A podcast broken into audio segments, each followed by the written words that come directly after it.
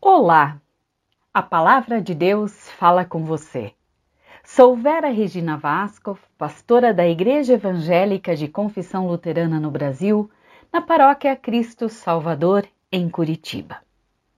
A palavra do profeta Jeremias, no capítulo 18, versículos 14 e 15, diz: Por acaso secam as suas águas frias que correm montanha abaixo? Mas o meu povo tem esquecido de mim. Através da voz do profeta, Deus manifesta sua profunda tristeza diante de um povo que adora outros ídolos, esquecendo de quem saciou sua fome e sede, esquecendo daquele que não deixa as fontes secarem. Sim, o profeta denuncia as atitudes de um povo arrogante, ingrato, intolerante. Deus manifesta seu juízo, mas antes permite que cada qual se entregue como vaso de barro para que ele mesmo os molde. Para um povo arrogante e orgulhoso, de coração endurecido, tal proposta soa como uma piada e preferem seguir os seus próprios planos e caminhos.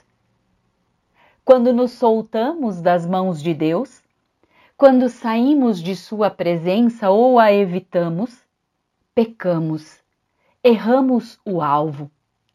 A fim de evitar isso, Jesus disse aos seus discípulos e a todas as pessoas que o ouviam e seguiam: Continuem unidos comigo por meio do meu amor por vocês.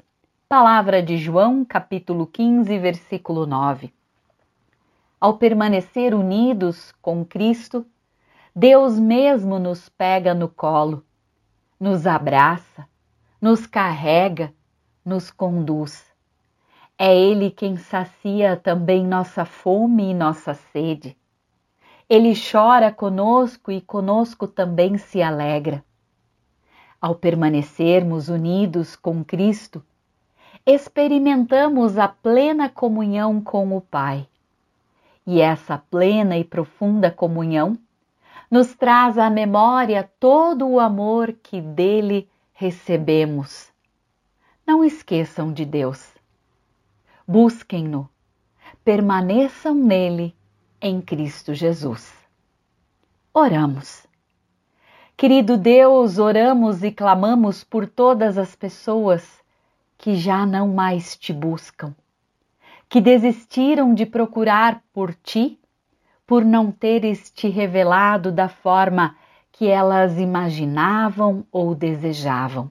Deus de amor e compaixão, intromete-te novamente em suas vidas, em nossa vida, e permita que experimentemos e sintamos a tua presença de amor e de cuidado em todos os momentos.